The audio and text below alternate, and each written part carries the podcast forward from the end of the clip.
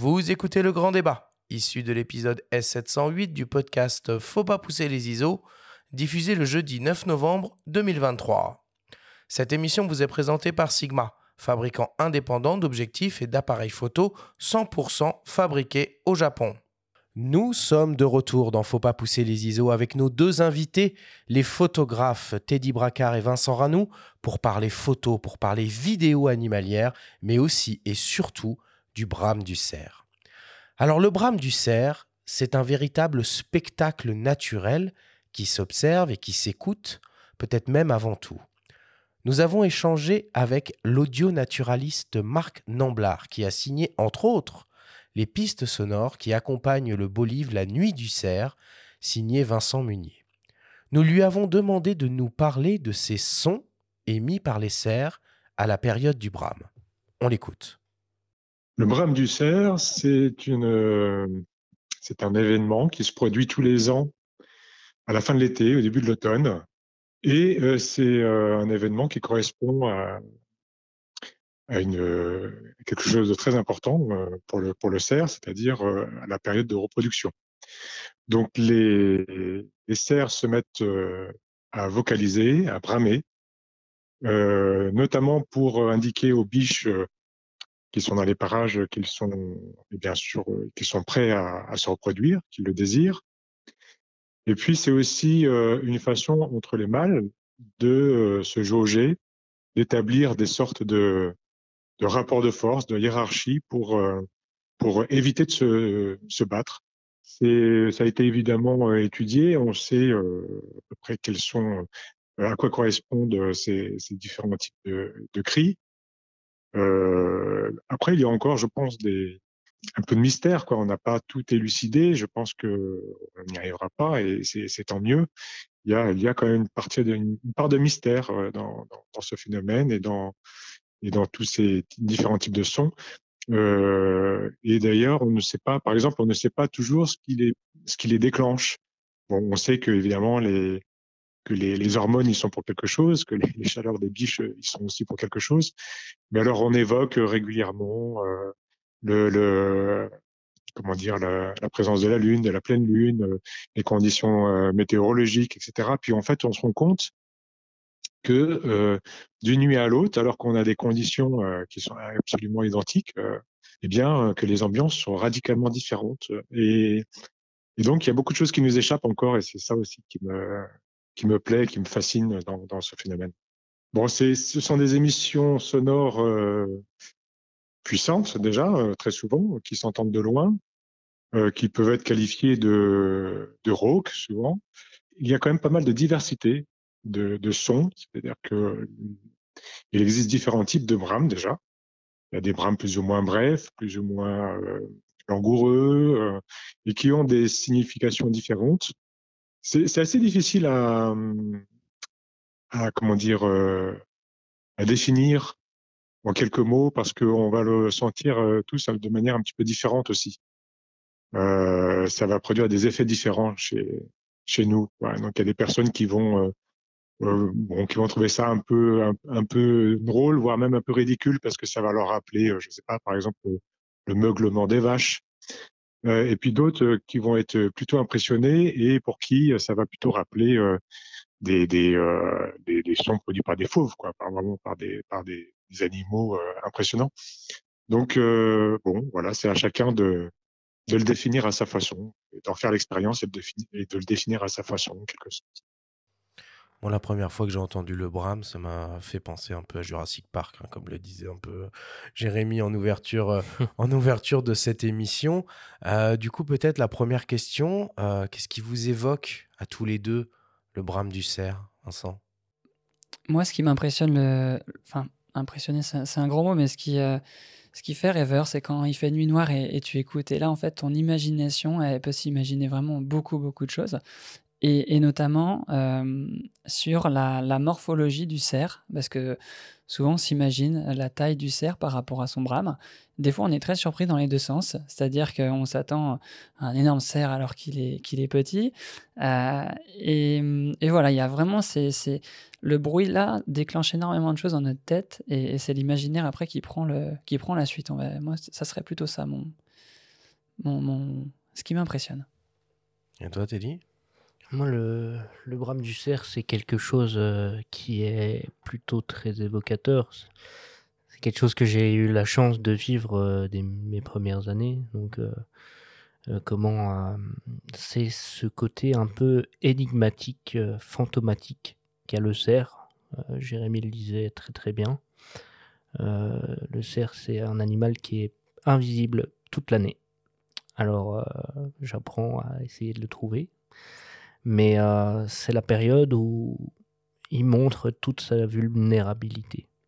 Et là, c'est c'est un peu totalement euh, contrario de, de, de, de toute l'autre partie de sa vie.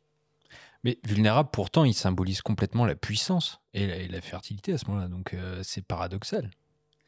Vulnérable par rapport au fait qu'il se découvre. Mm. Et par rapport à, ça, on s'imagine pas, mais comme dit, comme dit Teddy, hein, c'est vraiment vulnérable. C'est-à-dire que on, parle très peu de ça, mais euh, les braconniers, etc., profitent de cette période-là notamment parce qu'ils sont vraiment, euh, comme le dit, hein, très vulnérables. C'est-à-dire que ils font tellement de bruit qu'en fait, ils sont repérés à, à, des centaines de mètres.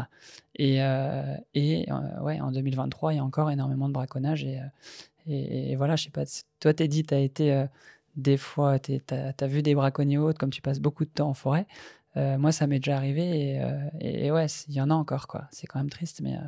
Oui, effectivement, que ce soit au niveau du, braconnage ou même au niveau tout simplement du dérangement, tout le monde peut trouver des, des cerfs. Donc voilà, le moindre, la moindre personne qui ne connaît pas, qui écoute et qui se renseigne, peut trouver un cerf, alors que en dehors de cette période-là, c'est très très très difficile.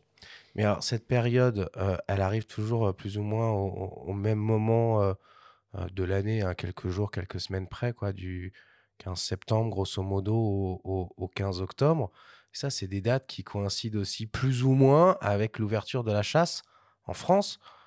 Est-ce que le, le- les chasseurs ont le droit de, chasser le, le cerf? Et est-ce que du coup, comme vous l'expliquiez, cette période de brame euh, bah, leur met une grosse cible rouge en plein sur le, sur le, sur le corps pour les chasseurs Alors dans, dans certains endroits, euh, la chasse est autorisée pendant le, le brame. Donc euh, c'est ce qu'on appelle des tirs, de sélection, tirs de récolte. Donc c'est donc des chasseurs qui vont se déplacer à l'affût uniquement pour prélever un animal qu'ils auront au préalable identifié et choisi en fonction de son âge.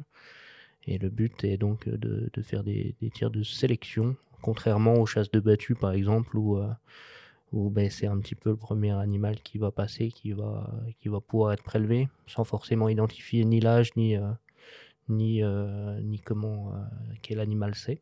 Ça existe, les chasses de battu sur le cerf encore? Oui, oui, tout à fait. hein. Mm, mm. Pendant l'ouverture, enfin, les dates d'ouverture de chasse, hein, donc euh, c'est très différent d'un département à l'autre. Mais, euh, mais du coup, ça existe effectivement. Il y a différentes euh, méthodes de chasse qui existent sur le cerf, la chasse à court par exemple. Et donc, euh, effectivement, c'est une, une des, des, choses pour laquelle le, cerf est plus vulnérable à cette époque-là, oui.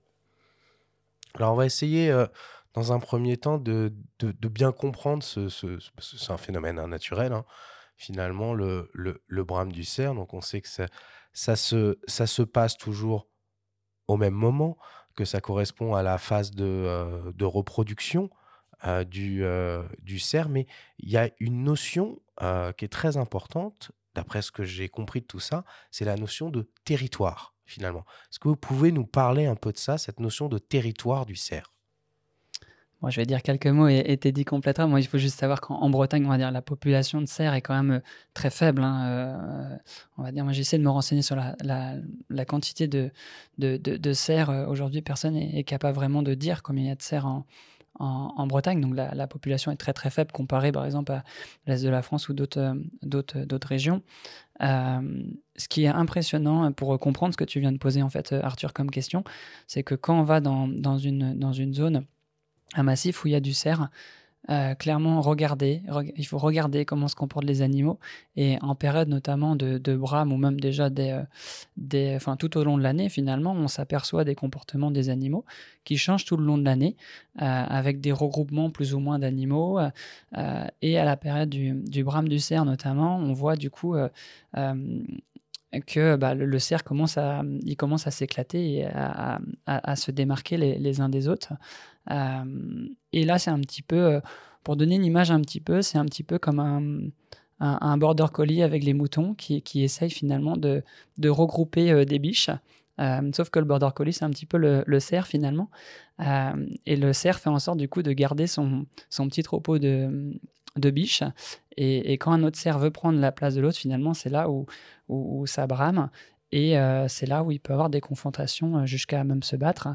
généralement, c'est ils, se battent pas tout le temps, hein, faut pas croire. Hein. c'est vraiment, on va dire, euh, quand il n'y a plus trop le choix entre, euh, entre ce, ce, cri, ce, ce, chant de brame, euh, s'ils sont pas d'accord avec le chant et ils s'estiment plus forts les uns que les autres, là ils se battent à ce moment-là pour se dire bah, ok maintenant c'est qui le, le, plus fort entre les deux? Et, et, ils se blessent malheureusement pendant, ces, pendant cette période donc c'est pour ça la présence humaine n'est pas très on va dire, euh, la bienvenue pendant ces périodes-là, parce que les, les, euh, décèdent certaines années euh, pendant cette période, ce qui est rare, mais ce qui arrive quand même malgré tout. Présence humaine, mais présence d'autres animaux aussi, parce que qui dit marquage de territoire dit marquage de territoire par rapport à d'autres espèces, voire d'autres espèces de, de cerfs entre eux, pas forcément. C'est vraiment que pour les humains.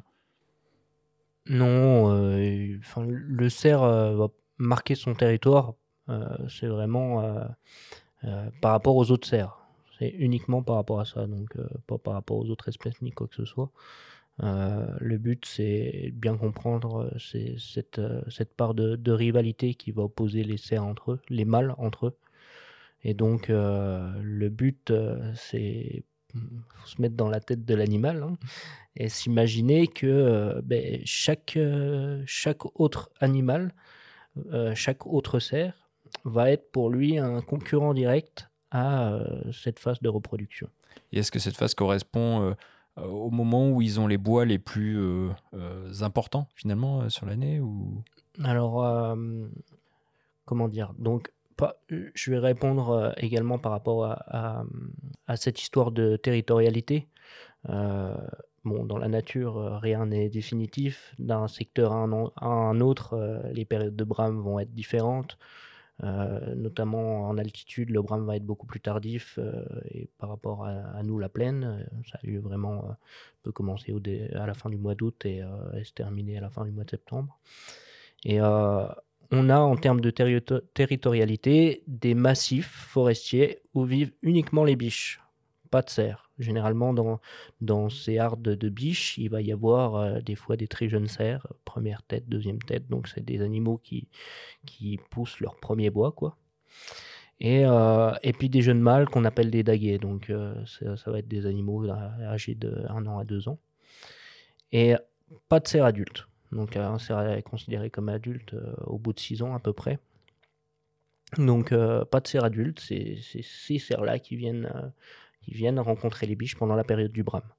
Donc euh, souvent, ils peuvent être à 30, 40, 50, 60 km de leur endroit de brame et venir euh, progressivement aux alentours du, mois de septembre euh, pour rejoindre leur quartier de brame. Donc sur, sur ce, que, ce que tu disais juste avant par rapport au, bois des cerfs, leur bois, eux, tombe au mois de février-mars. Donc euh, va ensuite suivre la période des refaits. Donc euh, en fait c'est tout simplement le bois qui va se refaire. Mhm. Donc à, à peu près 1 cm par jour. Donc faut imaginer ça. En trois mois, le cerf a refait euh, toute, sa, toute sa ramure. Et en fait, plus le taux de testostérone va monter à partir du moment où, où il perd ses bois, donc le taux de testostérone est au plus bas, les bois tombent, et plus le taux de testostérone va monter, euh, plus les bois vont pousser, pousser, pousser, pousser. Et plus l'intérêt photographique euh, sera là. Hein, Exactement. C'est quand même un peu graphique, quoi. Ouais, totalement. Et donc, à partir du moment où le, le, taux de testostérone est au plus haut, on arrive à la période du brame. Donc, effectivement, euh, c'est le moment où les bois sont, ont poussé en, intégralité. Ok. Donc, le, le, le jeu de quête, c'est d'essayer de réussir à trouver un, un, un cerf adulte. Je reviens un peu sur cette notion de, de, territoire. On a une, une idée de la taille d'un du territoire d'un d'un cerf pendant la période. C'est quoi? C'est des centaines de mètres? C'est des kilomètres? C'est on, on, parle de quoi? Et j'anticipe tout de suite une deuxième question. Est-ce que les cerfs brament au même endroit d'une année sur l'autre? Alors, euh, en termes de territorialité, euh, pendant le brame, euh, ça peut être plusieurs kilomètres parce que les places de brame ne sont pas les mêmes d'une année sur l'autre. Elles sont souvent conditionnées par les biches et donc par la nourriture aussi. Donc, par exemple, chez moi, dans la plaine, les animaux vont beaucoup, beaucoup bramer dans les cultures, donc des cultures de colza, des cultures de blé parce que c'est très très appétant en, termes de nourriture. Donc euh, ben, une prairie, euh, une prairie qui, comment, enfin une culture qui est en blé une année et qui est en maïs l'autre année sera beaucoup moins appétante pour le cerf, par exemple. Et puis il faut bien prendre en compte aussi, c'est les pendant la période du brame, on dit euh, voilà que c'est le, cerf qui est roi, etc. Mais c'est les biches qui mènent le, cerf. Donc entre guillemets, quand on est en période de brame, si on voit des biches, clairement, souvent, si, nous voit, si une nous voit parmi une centaine de biches, euh, c'est mort. Euh, tout le monde s'en va. et le cerf, bien sûr, suit les biches. Donc, il faut être bien plus vigilant sur les biches que le cerf. Le cerf, il fait tellement de bruit que lui, entre guillemets, avant de nous repérer, il est, il, est très loin de nous repérer. Mais les biches, par contre, sont ultra, ultra attentives et c'est impressionnant. je pense que Teddy, il a eu certaines expériences où il se dit comment il a fait pour me voir? Euh, et, c'est très très impressionnant. Là. Vraiment, les biches, elles sont tout le temps aux aguets. Euh, Voir ou sentir, non? Euh, Ouais, bah, le vent, c'est sûr. Hein. Enfin, le vent, clairement, si on est vent de dos, c'est même pas la peine d'avancer. Hein. C'est le cerf là nous sentira, mais la biche, la vue qu'elle a, c'est vraiment impressionnant. Est-ce qu'il y a plusieurs sortes, plusieurs espèces? On parle souvent du cerf élaf. Est-ce que ça veut dire que c'est propre au territoire français ou combien il y a d'espèces de, de cerfs qui cohabitent? Vous avez les mêmes cerfs dans vos, dans vos deux régions, vous deux là? Oui, oui, c'est les mêmes cerfs. Après, c'est pas forcément des mêmes euh, souches, les mêmes génétiques. Donc, euh, sinon, c'est exactement la même espèce. Hein. Dans, les cervidés, euh, en France, on va retrouver uniquement le cerf élaf, le chevreuil, qui est également un cervidé, le daim, et puis le cerf sika, où il y a des petites, petites populations un peu relictuelles et un peu échappées d'élevage.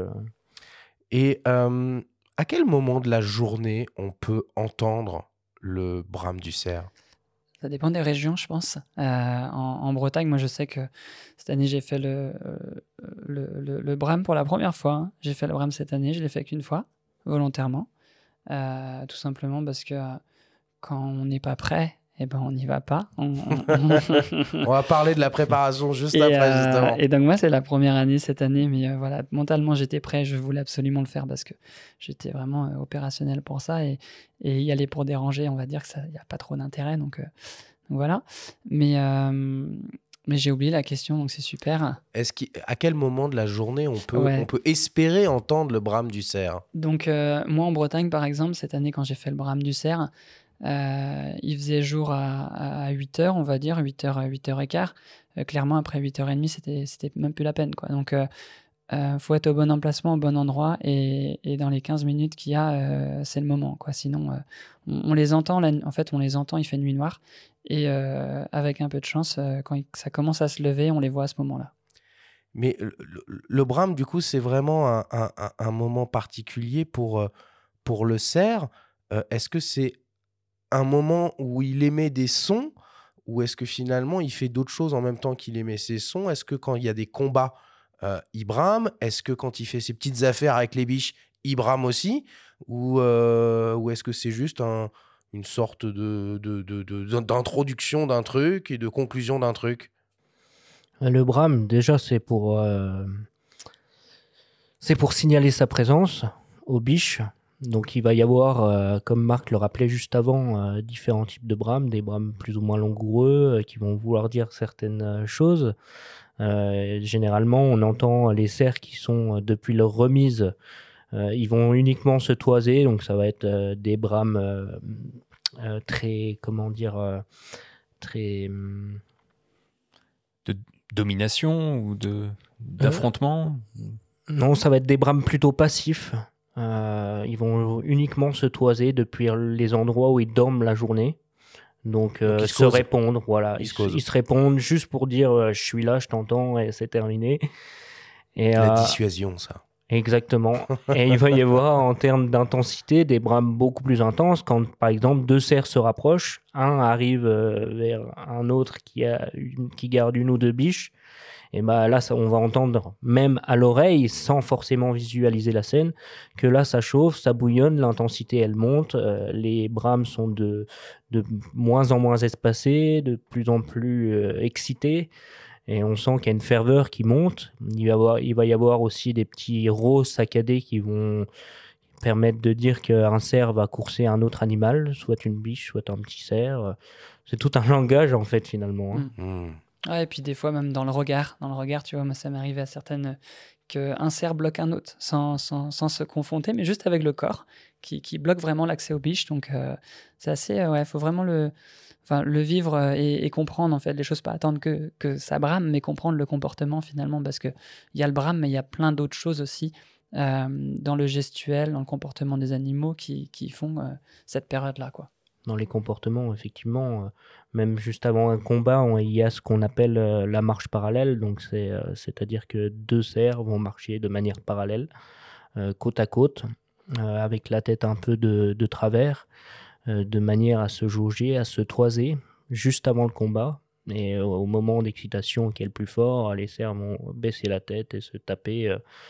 Euh, j'ai eu au, au plus qu'un combat a duré, et ce que j'ai pu voir, c'était 25 minutes. Donc vous imaginez Ah oui, 25 minutes, c'est énorme. hein. Généralement, les combats, ils durent euh, une, deux minutes. C'est déjà des très beaux combats, mais 25 minutes pendant lesquelles ils jouent leur vie. Donc, euh, que ce soit en termes d'énergie, c'est la période pour eux la plus sensible, où ils perdent pour la plupart jusqu'à un tiers de leur, de leur, de leur poids corporel. C'est quand même énorme sur des grosses bêtes comme ça. Et, euh, et donc, euh, vous imaginez, pendant 25 minutes, se battre, se battre, se battre à mort finalement pour, euh, pour pouvoir séduire une femelle. En tout cas, vous racontez ça très bien tous les deux. On Oui. est en plein dedans. hein. on est avec vous dans la forêt, là, euh, à l'affût. C'est ah, c'est passionnant. Bon, euh, maintenant que l'on l'entend, euh, le cerf, pendant la période du brame, la partie la plus délicate va être donc de s'en approcher pour tenter de réussir à l'observer et peut-être à capturer son image. On écoute de nouveau le photographe Jérémy Villet nous parler de la technique qu'il tente de mettre en place quand il part à la rencontre du roi de la forêt. Vraiment, le, risque au brame du cerf, c'est de déranger les cerfs. Le but des photographes, nous, c'est de rester en retrait des zones et espérer que parfois le cerf, en surveillant sa zone, vienne jusqu'à nous. Mais euh, ça marche. On ne pourra rien voir de tout ça si on s'approche. On ne peut pas faire d'approche. C'est ça qui est bouleversant avec les cerfs, c'est que c'est un animal qu'on n'arrive pas à approcher. Il nous sent, il nous entend. On fait trop de bruit. Les biches qui passent leur journée à surveiller autour d'elles nous voient, nous entendent, nous sentent. Donc c'est aussi très dur comme photographie parce que ça demande beaucoup d'humilité. C'est très attirant, le bruit, la grandeur du cerf, mais la seule technique pour photographier, c'est l'affût. Donc c'est de ne pas bouger, de ne pas aller dans une zone, de rester en bordure, de, se retenir d'approcher et d'espérer que l'animal arrive. Et en même temps, c'est très créatif parce qu'on choisit un endroit, souvent, où on espère que le cerf va passer. On en rêve la nuit et le matin, quand le jour se lève, on espère voir ces bois comme des grandes épées euh, qui passent à travers les fougères et qui passent devant, je sais pas, un étang avec la brume qu'on aura choisi. Euh, c'est un travail de composition avec la réalité qui est très, très dur, très simple. Euh, c'est vraiment un jeu de- d'apparition et de disparition, le- les cerfs. Alors, selon Jérémy, la seule façon de photographier ou de filmer le cerf pendant le brame, c'est l'affût. Euh, on a l'impression euh, même que c'est euh, comme si on jouait au casino, quoi. Euh, vous confirmez qu'on est bien dans ce registre-là? Euh, pour moi, oui, je confirme à, à 300%. Je pense que je dois passer. euh, je fais au moins une sortie par jour euh, tout le mois de septembre, euh, avant le boulot, après le boulot. euh, et je prépare mes affûts au mois d'août, avant le brame. Je vais repérer les zones où sont les biches, justement, comme Vincent parlait tout à l'heure, parce que c'est elle qui conditionne le brame. Je vais repérer les endroits et je vais faire deux affûts sur chaque place de brame en fonction des vents dominants. Par exemple, moi dans l'Est, c'est les vents d'Ouest et les vents d'Est. Et euh, je vais préparer des petits chemins d'accès pour pas me faire repérer, pour pas marcher sur des brindilles, faire du bruit. Généralement, je vais me mettre en place deux heures avant le lever du soleil. Donc deux heures, c'est relativement long, mais ça me permet de aller à l'oreille de pouvoir entendre le déplacement des animaux, quelle, quelle est leurs, leurs attitudes, où est-ce qu'ils vont se déplacer, tout ça et, euh, et d'être aux premières loges dès les premières lueurs, hein, l'heure bleue qui est, qui est, la plus intéressante euh, en termes de photos pour, enfin pour moi. Plutôt le matin alors, ouais, que, Ouais. que le soir. Plutôt le matin, souvent le matin parce que c'est les plus belles lumières. hein. C'est les plus belles lumières et l'intensité euh, bon, peut être euh, très forte ou, pas du tout. hein. Parce que euh, nous posait la question tout à l'heure de quel moment écouter le brame du cerf. Il faut savoir que il n'y a, y a pas de moment type parce que la biche, elle tombe en oestrus pendant 24 heures. Donc il y a 24 heures pendant lesquelles l'animal peut, peut. Donc si euh, elle arrive en oestrus à 11h du matin, les cerfs à 11h du matin, ils vont être pleine bourre euh, comme jamais, comme ça peut être le cas à minuit. quoi. Donc c'est pour ça aussi qu'il y a des périodes euh, en plein brame où on va rien entendre du tout.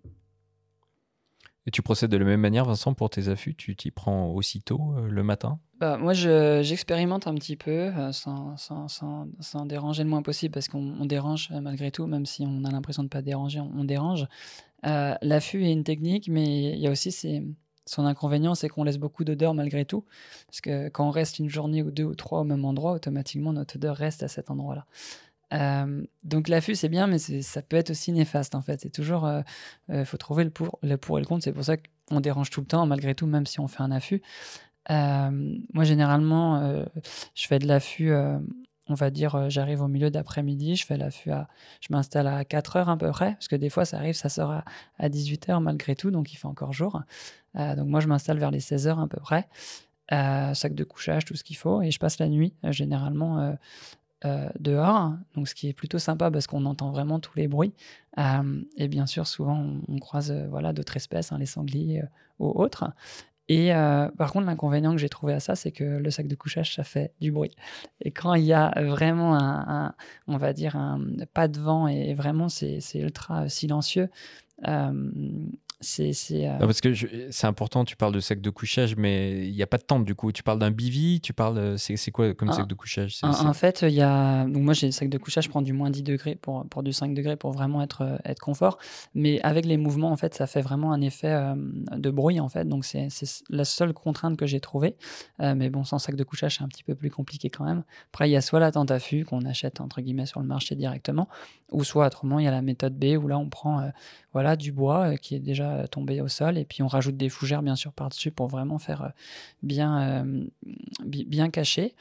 Euh, donc ça, et puis après, au, matin, on va dire qu'on est déjà sur place, et là, euh, euh, on croise les doigts parce qu'on voit rien, il fait tout noir. Et euh, plus le jour se lève, plus on se dit on va peut-être voir une silhouette, et, des fois on tombe sur le, la bonne prairie. Et, euh, et- là, c'est voilà. Vous savez que de toute façon, s'il y y a, on va dire, deux trois biches dans le champ, vous savez très bien que ça, va arriver à un moment donné. Donc euh, ça, c'est assez impressionnant quand vous avez 10 biches dans un champ. Vous voyez les 10 biches, mais vous voyez pas le cerf. Vous dites, il va arriver, mais d'où, je ne sais pas. Et des fois, il arrive à 5 mètres de vous et vous dites, oh punaise, vous êtes incapable de faire une photo ou une vidéo parce que vous l'entendez respirer. Euh, c'est ce genre de choses finalement qui est assez impressionnant quand il n'y a pas un bruit et vous voyez les biches, euh, vous savez très bien que ça va arriver et là, c'est la, la surprise. Quoi. Je pense que Teddy a eu ces, ces expériences-là euh, où l'entendre avant, mais quand on l'entend pas, on sait que ça va sortir. Quoi. Mais du coup, le, choix de, l'endroit, alors j'ai compris qu'il se faisait en fonction de vos repérages, de l'endroit où étaient euh, positionnés, euh, où passaient les biches, euh, en, en l'occurrence, mais l'endroit exact où vous vous posez, où vous installez votre trépied, où vous préparez votre cadrage, il est défini par finalement le décor, l'environnement, la, beauté du cadrage que vous allez pouvoir peut-être obtenir si jamais le cerf vient, venir, vient, vient se positionner exactement à cet endroit-là, ou finalement c'est plus euh, une espèce de zone que vous vous autorisez à couvrir et que vous choisissez le truc le plus, euh, le plus probable pour qu'il se passe quelque chose, au lieu de peut-être travailler euh, le truc parfait à un endroit ultra précis, mais qui ne fonctionnerait que dans un scénario euh, possible Alors, je sais que tous les photographes ne travaillent pas de la même manière, mais que moi, que ça soit sur le cerf ou sur d'autres espèces, euh, je vais d'abord penser à mon cadrage et à l'environnement. C'est-à-dire que j'ai déjà un peu les images en tête que j'aimerais réaliser. Enfin, je consacre énormément de temps à réfléchir à mes compositions. Et du coup, je vais préférer plutôt la qualité à la quantité. Donc, euh, je vais affûter davantage dans des endroits où il se passe pas forcément grand-chose, mais où si toutefois un animal passe à cet endroit précis, j'aurai tout de suite l'image que j'attends. Donc, ça nécessite souvent à passer euh, des fois, euh, je vais, je vais dire les choses comme elles sont, Hmm des centaines d'heures avant de réussir à avoir euh, toutes les conditions réunies, la lumière, le sujet, et ce qui- ce qu'il faut. Mais euh, pour le coup, ben, j'arrive euh, toujours à, à avoir les images que, que je veux. Donc, ce qui va conditionner euh, ma, ma position, mon poste d'affût, ça va être vraiment euh, l'environnement, le biotope et surtout la lumière. Je suis un très grand friand des contre-jours. Donc, je sais que je vais déjà avoir qu'une fenêtre. euh, J'aime bien les lumières du matin. Donc, euh, les vents d'Est, euh, si on en a 5-6 sur la saison, bah, c'est déjà très très bien. Donc, ça me laisse que une petite opportunité, une petite fenêtre de tir pour, pour pouvoir espérer avoir des rencontres sur ces moments-là. Et les pièges photos dans tout ça, ça peut être une tentation ou c'est quelque chose que finalement vous n'utilisez pas à la fois pour du repérage ou pour une image? Vas-y, Teddy, je reprendrai la suite après. Moi, je, je les utilise pas. Je, les utilise pour d'autres espèces, mais pas pour le cerf. Euh, Ça, quoi qu'arri- quoi qu'arrive, on sait euh, que les animaux sont présents, qu'ils sont là, on l'entend. Donc euh, voilà, ça, c'est pas des, des indices qui vont me permettre de choisir mes, mes affûts, quoi. Hmm. Ouais, ça, ça bouge tellement quand même que, que, on va dire les pièges photos, on sait, comme dit ils sont, ils sont, on sait qu'ils sont là les cerfs, donc euh, ou les biches, hein, donc on va dire qu'il n'y aurait pas trop d'intérêt euh, parce que les pièges photos c'est principalement pour du, du repérage. Euh, on s'en sert pas nous derrière pour faire euh, voilà du développement haut, donc c'est vraiment pour avoir entre guillemets une date, une heure et un, un bout de voilà un, bout de bois ou un, enfin Oui, un puis ce serait une chose. odeur de plus laissée. Ouais, et il n'y aurait pas trop d'intérêt finalement derrière la démarche. Euh, par contre, pour du renard ou d'autres espèces, c'est sûr que là, euh, voilà, on, se balade un petit peu moins et euh, pour au moins laisser notre présence derrière. Et Vincent, on a vu dans ton premier film, La Connexion Sauvage, des fois des affûts complètement délirants que tu, que tu mettais en place. Là, tu nous dis que tu passes des nuits à l'affût. Moi, j'ai des questions très terre à terre. Les gars, vous faites quoi pendant toute une nuit à l'affût? Enfin, je veux dire, comment vous faites si vous avez envie de pisser? Comment vous faites si vous avez envie de bouffer? Euh, Vous dormez Vous dormez pas Vous écoutez de la musique? Enfin, comment on attend le cerf pendant des heures et des heures et On picole, ok Bon, sérieusement, vous faites quoi pendant ces heures-là? Et en plus, sans vous faire repérer, quoi, du coup. Euh, non, on écoute beaucoup. Après, ça dépend vraiment de chaque, euh, on va dire, la, la manière de chacun. Chacun fait à sa sauce, on va dire ça. Euh, moi, je sais que ça m'arrive, euh, comme dit Teddy, une fois que tu as, choisi ton endroit, tu sais ton cadre, tu sais l'ambiance que tu veux, tu sais le sujet où il va passer, tu as toutes ces conditions, entre guillemets, que tu attends 100 heures ou 500 heures, tu sais que ça va arriver à un moment donné. Tu sais pas quand, mais tu sais que ça va arriver, donc faut être prêt. Euh, et, voilà, ça, combien de fois, moi, ça m'est arrivé que un, merle gratte des feuilles et je pense que c'est un cerf, alors que c'est un merle. Euh, du coup, tu attends pendant une demi-heure et tu te dis, allez, il va sortir. Et en fait, tu vois un, merle sortir. Enfin, euh, vraiment, l'écoute a un rôle ultra important. Euh, mais ça dépense beaucoup d'énergie. C'est surtout ça le, problème, parce que combien de fois je me suis endormi en affût, t'es dit peut-être également, mais en fait, il faut se concentrer. euh, dans le regard, tu peux pas, parce que le regard dépense encore plus d'énergie que, que l'écoute. Donc la plupart du temps, moi, je, voilà, je reste quand même, je regarde au début, bien sûr. À un moment donné, je, je, je m'allonge et puis j'écoute énormément. Et puis dès qu'il y a les, on va dire, les, les plages où là, on se dit, là, il y a, il y a tout le on va dire tous les paramètres sont pour, pour que ça arrive à ce moment-là. Là, on met euh, tous les warnings euh, en, route et puis on se concentre à 100% et, jusqu'à la tombée de la nuit ou, le matin, on, se concentre quand même sur les, les, ambiances les, les plus belles. Euh, tout simplement parce que voilà, le, euh, quand on fait une photo ou autre chose, il y a le résultat qui compte. Euh, mais généralement, en termes de résultat, on veut quelque chose de, de, parfait, j'ai envie de dire. Donc, qui dit parfait dit ambiance. Automatiquement, un sujet qu'on prenne à 14h de l'après-midi ou à 7h du matin, c'est. C'est voilà, vraiment un monde différent et c'est ce qui transmet aussi, du coup, ces, ces émotions. Est-ce que vous faites des affûts parfois avec d'autres personnes? Parce que là, je, repense justement, on a parlé tout à l'heure de Vincent Munier. Euh, et je repense à Sylvain Tesson dans le film euh, La Panthère des Neiges qui s'impatiente à ses côtés, qui supporte pas l'affût, qui trouve ça interminable. Est-ce que ça vous, arrive de partir à l'affût euh, au cerf avec d'autres personnes? Oui, bah, en ce qui me concerne, déjà je partage cette passion pour la photographie animalière avec mon père. Donc forcément, on passe beaucoup de temps tous les deux. Et puis c'est une passion aussi que je partage avec des copains. Donc ça arrive je dis toujours, euh, que ce soit pour les voyages ou pour les, sorties photos, alors j'adore être seul, hein, mais euh, quand tu es seul, euh, c'est long. Comme le disait Vincent, bah, moi déjà je suis un grand sensible, donc je médite, je pense à plein de belles choses, mais pas forcément qu'aux belles choses. Donc quand je rentre du terrain, les images sont pas forcément toujours belles dans la tête, surtout quand tu rentres de 10 heures de bredouille. Et, et je pense que effectivement, oui le bonheur est encore plus amplifié quand il est partagé, parce qu'il y a au moins une personne qui a vécu la même intensité du moment. Les images, c'est bien, pouvoir le présenter, mais ça ça reflète jamais euh, l'intensité de l'émotion que, que tu as pu vivre sur le terrain. Alors, euh, avoir au moins une personne qui, qui a vécu ce moment-là, c'est tout simplement un moment en commun dans une vie qu'on a ensemble, quoi, qu'on a vécu ensemble. Donc, euh, mais c'est d'autant plus euh, risqué pour se faire repérer, hein, parce que trois potes photographes à 2 heures du mat dans une forêt, euh, ça, s'appelle un bivouac.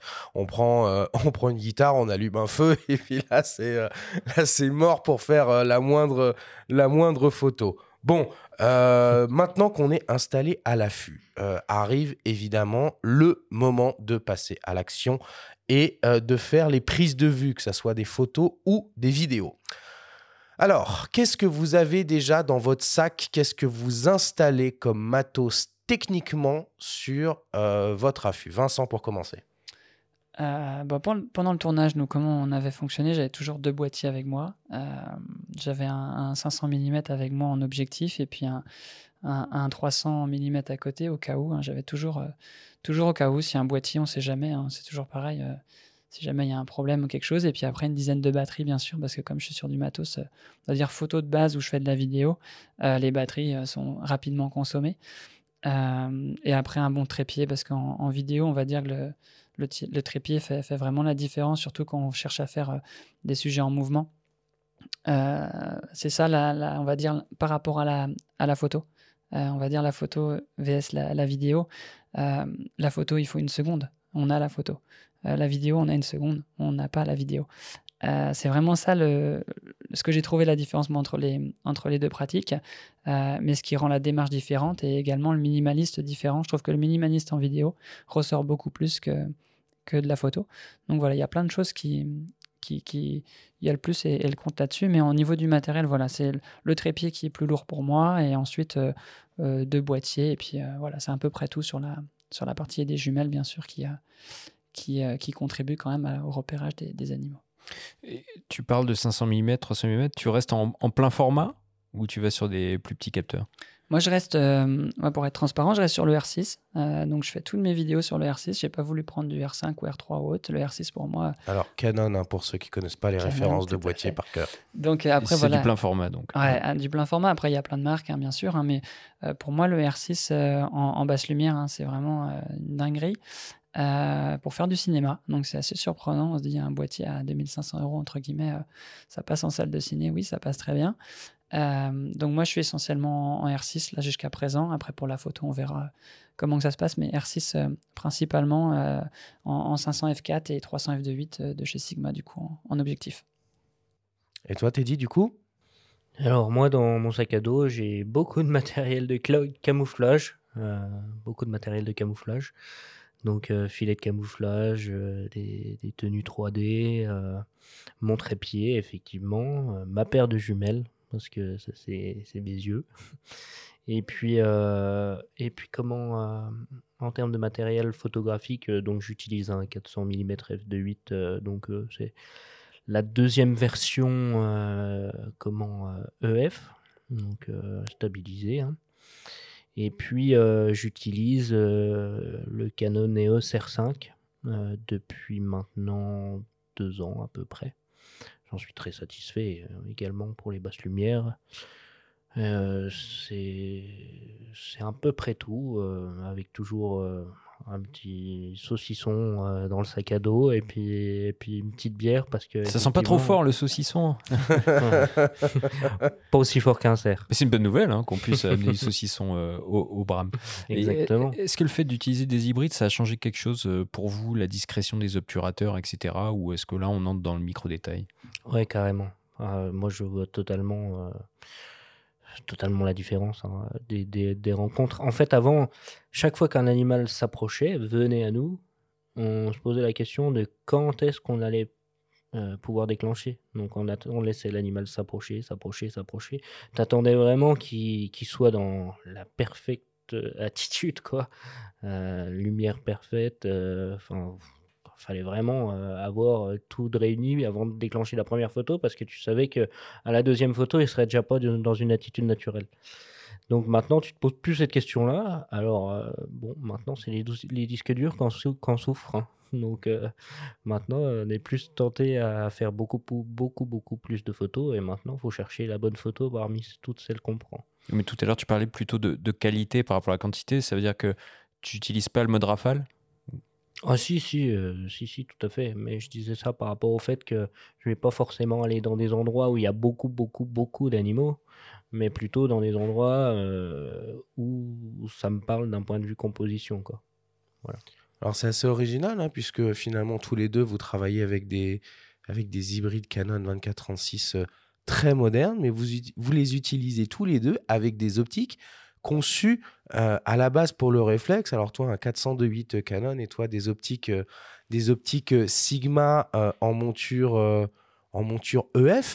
Vous n'êtes pas tenté un peu de, de voir ce qui se passe là avec les, les dernières optiques hybrides? Alors que ce soit les modèles justement développés par Canon. Toi, Vincent, si tu veux rester avec Sigma, bon, ils sont pas encore, ils n'ont pas encore d'objectif en, de, en monture Canon RF. Peut-être que ça viendra euh, un jour, euh, un jour peut-être, mais euh, chez Sony ou en monture L, ils ont des optiques fabuleuses quoi maintenant en, en conçues pour les hybrides quoi pour le coup. Moi, pour la, vidéo, on va dire que pour le moment, j'ai pas. euh, en fait, je fais essentiellement la prise de faune dans, les films, donc on va dire que le 500, il me convient euh, idéalement. Euh, tout comme le 300, après, c'est sûr. hein, plus on rajoute des bacs, des bacs EF, RF, automatiquement, on perd quelque chose. On sait pas ce qu'on perd parce qu'on on l'a jamais testé sans. Mais, mais c'est sûr que dans les montées en ISO, on se dit merde, j'aurais voilà cette bague là elle est, elle est embêtante. Après au niveau de la qualité franchement je suis pas du tout déçu euh, bague euh, ou pas finalement. Euh, donc voilà c'est sûr que quand l'opportunité s'y prêtera ça sera un, un régal d'y aller sur de la monture RF mais pour le moment moi clairement je je voilà je, je je ressens pas le besoin et je pense que je ressens pas le besoin parce que la faune est tellement sublime et apporte tellement que finalement euh, peu de gens s'y apprêtent on va dire regardent ce détail là et regardent plutôt l'émotion que l'animal procure que finalement le petit piqué qui peut être plus ou moins euh, net.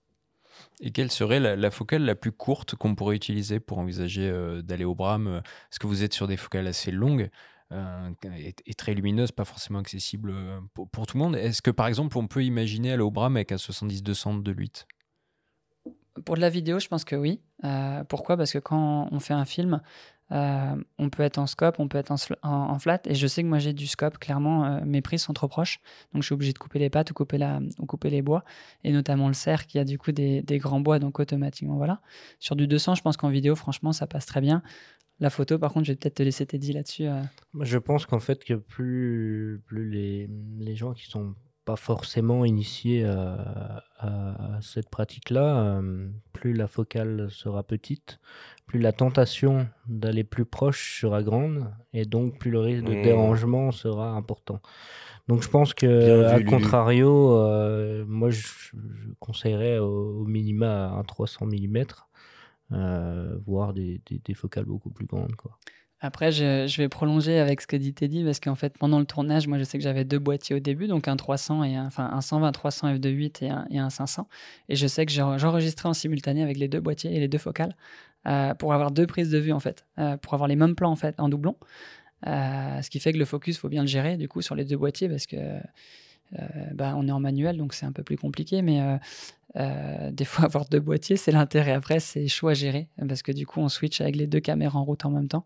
Euh, mais du coup, ça permet d'avoir euh, la même scène avec deux variantes. Oui, sinon, parce que là, on a beaucoup parlé d'hybride euh, Canon, de- de- d'optique Sigma, mais il y a aussi les petits capteurs qui sont aussi une solution pour allonger la focale et à des budgets un petit peu moindres. Bah oui. On, on a du choix bah, chez Canon encore, euh, le R7 c'est excellent. Euh, chez Fuji on a XT5, chez OM System on a l'OM1, euh, chez Lumix là on a le G9 Mark II qui vient de sortir avec euh, toute une gamme micro 4 tiers euh, qui, qui est assez pléthorique. Donc euh, finalement on peut quand même aller s'essayer au Bram avec un budget moindre. Quand même à vous écouter, on a l'impression qu'il faut euh, faire gaffe à pas trop euh, pousser euh, dans, les, dans les hautes sensibilités. hein. Nous, on sait de quoi, de quoi on parle ici. On a l'impression parce que tout se passe principalement dans des conditions de luminosité très faibles, quoi. Bah, clairement, des fois, tu... ce que tu vois dans l'appareil, tu bah, tu le vois pas à l'œil, en fait. Donc, on monte des fois en, ISO, c'est sûr. Maintenant, j'ai envie de dire, bah, beaucoup de choses se rattrapent quand même en post-traitement. Euh, ça aide quand même considérablement. Enfin, je vois maintenant des photos que j'ai faites il y a, trois ans, j'en ai récupéré il y a peu de temps. Et, ça se récupère. Je me dis, mais c'est quoi ce truc? C'est affolant. Euh, donc maintenant, ça se récupère quand même beaucoup plus simplement. Euh, après, je pense qu'aussi, quand la partie photo, il y a, tellement maintenant de photographes qu'on est aussi dans, un niveau d'exigence qui est beaucoup plus fort. Je sais que des fois, on, on, se parle beaucoup entre photographes et clairement, euh, ce qu'on regarde beaucoup, c'est le piqué. Euh, alors que finalement, euh, le public, clairement, un piqué moyen ou un piqué bon ne voit pas la différence. Et on est souvent là-dessus. donc c'est pour ça qu'il faut sortir un petit peu, je pense aussi, de cette, de cette idée de piqué. Et au niveau du matériel, maintenant, il y a énormément de choix qui, qui s'offrent à nous, ce qui est un, avantage et un inconvénient, parce que on va dire qu'il y y a une offre tellement, euh, on va dire, euh, en adéquation avec le besoin du photographe animalier qu'aujourd'hui, un énorme public peut permettre d'avoir ce matériel-là. Ce qui est bien pour le public, mais pour la nature, du coup, c'est un petit peu moins bien parce que, voilà, on va, beaucoup, on va vers les animaux de manière beaucoup plus euh, proche. Et puis pour se décomplexer par rapport au piqué ou au manque de piqué, on peut consulter l'ouvrage dont on a parlé tout à l'heure, La nuit du cerf, avec les sons de Marc Namblard et les images de Vincent qui sont pour la plupart plutôt floues, euh, voire euh, il y a beaucoup de filets, de choses comme ça très suggérées en fait. Écoute, la transition est, toute trouvée, mon cher Benjamin. Alors, on a beaucoup parlé d'images là, mais vous faites tous les deux de la vidéo. Et quand on parle de vidéo, on parle aussi de son. Euh, et pour le coup, bah, comment est-ce que vous gérez ça, le son à l'affût? Quel type de, de micro vous utilisez? Est-ce que c'est des micros qui sont montés sur vos, sur vos caméras? Est-ce que vous poussez le game un peu plus loin à aller mettre des micros un peu, un peu déportés Alors, pas pour faire de la spatialisation, hein, mais euh, voilà, comment vous, vous abordez Vous savez que le, le- enfin, vous, vous savez, évidemment vous savez, le son est tout aussi important que l'image, voire même plus, des fois. Peut-être même euh, que ça vaut principalement pour le Bram. hein. Est-ce que finalement la meilleure expérience du Bram, c'est pas le son? Bah, en fait, le, le son, on se rend pas compte, mais je pense que le son est plus important que la vidéo. Euh, clairement, tu vas dans une salle de cinéma, tu mets une, une vidéo moyenne, Euh, on va dire euh, moyenne def, avec un son vraiment euh, bon. Euh, tu mets une, vidéo très haute def avec vraiment une qualité exceptionnelle et un son vraiment euh, monstrueux. Euh, tout le monde se barre, de la salle parce que le son est pas bon. Par contre, la vidéo est, moyenne, les gens ils vont rester quand même. Donc clairement, un son peut pourrir un, film malheureusement. Et par, rapport au son, c'est vrai que c'est un, autre monde. Moi, je sais quand on a commencé le film, j'ai commencé avec voilà un micro canon pour prendre le, mono, on va dire quand on filme. Et euh, en fait, on se rend compte que c'est bien plus au-delà qu'il faut aller chercher. Je sais que j'ai acheté moi un ampli euh, supplémentaire pour du, du coup rebrancher mon canon sur euh, dessus pour amplifier au max, aller chercher finalement la respiration des, des animaux hautes. Euh, et après, pour la partie spatialisation, on va dire ça. moi, je fonctionne beaucoup avec la société Zoom sur leur matériel, qui est, du- Mhm. voilà, qui est une gamme plutôt accessible on va dire, pour tout public euh, et qui marche très très bien. Euh, et je sais que le, le, le, le, le, il me semble que c'est le Z3 VR, si je dis pas de bêtises, euh, qui prend du coup euh, en, en vraiment. En 360. c'est en 360. Et ça, je sais que je l'ai essayé là, il, y a, il, y a, il y a deux mois à peu près. Et, et c'est juste dingue parce que du coup, tu le poses au milieu de la forêt. Et en fait, ça te fait ton, ton son d'ambiance finalement qui correspond quand tu fais un 7.3 ou un 5.1 par exemple en, en salle de cinéma.